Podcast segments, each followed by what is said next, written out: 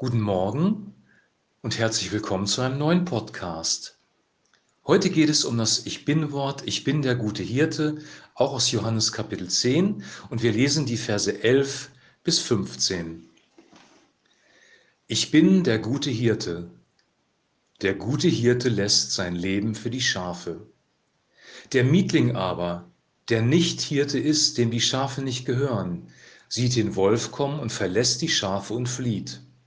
Und der Wolf stürzt sich auf die Schafe und zerstreut sie, denn er ist ein Mietling und kümmert sich nicht um die Schafe. Ich bin der gute Hirte und kenne die meinen und die meinen kennen mich, wie mich mein Vater kennt und ich kenne den Vater. Und ich lasse mein Leben für die Schafe. Soweit der heutige Text. Erstmal macht Jesus klar, dass er der gute Hirte ist. König David hat im Psalm 23 schon den guten Hirten beschrieben und er meinte damit Jahwe, den Gott Israels. Und hier sagt Jesus von sich selber, ich bin der gute Hirte. Also er macht klar, dass er der Hirte ist, der sich um die Schafe kümmert. Wir haben gestern davon gesprochen, wer der Hirte ist, wer die Schafe sind, nämlich wir. Und heute geht es darum, dass dieser Hirte sich um die Schafe kümmert. Und dann toppt Jesus das. Er sagt nämlich, ich lasse mein Leben für die Schafe. Also ein Hirte, der sein Leben für die Schafe einsetzt, für die, Le für die Schafe gibt, der gibt wirklich alles. Mehr als sein eigenes Leben aufs Spiel zu setzen, kann man wirklich nicht. Wenn man sein Leben für andere Menschen aufs Spiel setzt, dann wird man selbst in unserer Gesellschaft als Held gefeiert. Und Jesus spricht hier, ich gebe mein Leben für die Schafe. Und das war nicht irgendeine Aussage, sondern er hat, das, er hat diese Aussage wirklich mit seinem Blut bezahlt, be beurkundet, wenn man so will. Er hat, er hat den Worten Taten folgen lassen. Das waren keine leeren Worte, sondern Jesus hat sein Leben wirklich für die Schafe gegeben. Und zwar deswegen, weil die Schafe verloren waren, in Sünde verfallen waren und eigentlich Strafe verdient haben von Gott aus dem Himmel. Wenn Gott ein gerechter Gott ist, wenn Gott jemand ist, der dem es wirklich auch um Gerechtigkeit geht. Wir wollen alle Gerechtigkeit, aber wenn Gott wirklich ein gerechter Gott ist, dann muss er die Menschen für all das, was sie verkehrt gemacht haben, auch bestrafen. Ein gerechter Richter muss ein gerechtes Urteil sprechen. Wir alle haben uns gegen die Gebote Gottes, gegen Gott selber versündigt. Wir haben äh, gottlos gelebt im wahrsten Sinne des Wortes, nämlich ohne Gott und haben die Strafe verdient. Und Gott müsste uns eigentlich bestrafen. Und aus lauter Liebe hat er die Strafe auf seinen eigenen Sohn, auf Jesus Christus gelegt. Und Jesus ist der gute Hirte, der unsere Strafe getragen hat, damit wir frei vor Gott sein können. Das ist der Hauptzweck, wegen dem Jesus auf die Erde gekommen ist, für unsere Sünden zu bezahlen. Es ist ein Sühneopfer, das für uns gegeben worden ist von Gott selber. Und Jesus Christus war die ausführende Person am Kreuz auf Golgatha, hat er deine und meine Strafe, die wir verdient haben, getragen. Und deswegen dürfen wir frei vor Gott stehen und werden nicht mehr bestraft. Wir haben das ewige Leben. Dann vergleicht Jesus sich mit einem Mietling. Ein Mietling war ein Angestellter, der sich auch um die Schafe gekümmert hat, aber dem die Schafe nicht gehört haben und der keine Hauptverantwortung hatte. Und wenn der Wolf oder die Wölfe gekommen sind und die Situation war zu gefährlich, ist dieser Mann geflohen, weil er eben nicht sein Leben einsetzen wollte für die Schafe. Hier macht Jesus den Unterschied. Also er setzt wirklich sein Leben ein. Und Paulus sagt im Neuen Testament, wenn Gott seinen Sohn für uns gegeben hat, oder sprich, wenn Jesus sogar sein Leben eingesetzt hat für uns, wie viel mehr wird er uns nicht auch alles andere geben, was wir benötigen? Und jetzt sind wir wieder bei den Schafen. Was benötigen die Schafe? Versorgung und Schutz. Das sind die beiden Hauptdinge, die die Schafe benötigen. Gott ist unser Versorger und Gott ist auch derjenige, der uns bewahrt. Wir müssen in Corona-Zeiten natürlich vorsichtig sein. Und ich halte sehr viel davon, diese Regelungen auch einzuhalten, die, die jetzt gelten, weil sie einfach diejenigen, die eine Vorerkrankung haben, die schwach sind, ähm, die vielleicht in einem Alter sind, wo das Immunsystem nicht mehr so funktioniert, die müssen geschützt werden. Das steht außer Frage.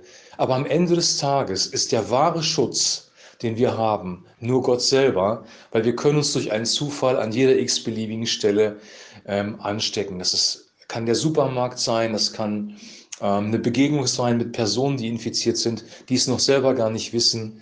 Wir können keine hundertprozentige Sicherheit erwarten in dieser Gesellschaft, in diesem System, in dem wir leben. Die Sicherheit, die wir haben, ist Gott alleine. Er gibt Sicherheit, er gibt Schutz und er ist auch unser Versorger. Er erhält uns unsere Kraft, dass wir unsere Arbeit machen können. Er ist wirklich derjenige, der uns Lebensenergie gibt. Dann sagt Jesus in Vers 14 noch einmal, ich bin der gute Hirte. Und dann sagt er, ich bin der gute Hirte und kenne die meinen und die meinen kennen mich. Der Hirte kennt seine Schafe auf der Weide. Manche Hirten geben den Schafen sogar Namen. Und die Schafe kennen den Hirten. Sie kennen die Stimme des Hirten. Und zu dem Hirten gehen sie. Wenn wir auf diese Weide kommen, fliehen die Schafe vor uns, weil wir Fremde sind für sie. Jesus ist der gute Hirte, wir sind seine Schafe. Er kennt uns, aber kennen wir ihn auch? Kennst du Jesus wirklich? Und zwar nicht im Sinne von, du weißt intellektuell, was in der Geschichte passiert ist, sondern hast du eine persönliche Beziehung zu ihm? Hab ich eine persönliche Beziehung zu ihm? Diese Frage müssen wir uns auch stellen. Sind wir nur intellektuell mit Christus verbunden oder haben wir wirklich eine Beziehung wie ein Schafherde, eine Schafherde zu ihrem Hirten hat? Sie kennen mich, wie mich mein Vater kennt und ich kenne den Vater.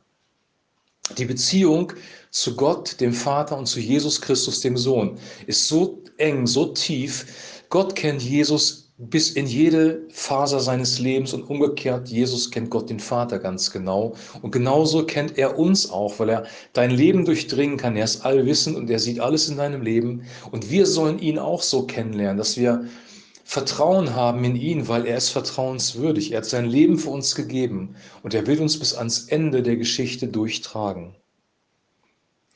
Wenn man das Ganze zusammenfasst, wird in dieser Geschichte vom guten Hirten eigentlich von der Beziehung gesprochen, die ein Hirte zu seinen Schafen hat und die Schafe zu, zu dem Hirten. Und das ist eine symbolische Aussage, genauso wie König David natürlich nicht im wahrsten Sinne des Wortes ein Schaf war, und Gott im Himmel auch keine Schafherde hat. Vielleicht doch, aber das werden wir sehen, wenn wir da sind. Aber wir sind in dem Sinne keine Schafen. Wir sind Menschen, wir leben auf dieser Erde und Gott ist derjenige, der sich um uns kümmert. Das ist ein Bild. Und dieses Bild, das haben die Menschen damals verstanden, weil überall Schafherden waren.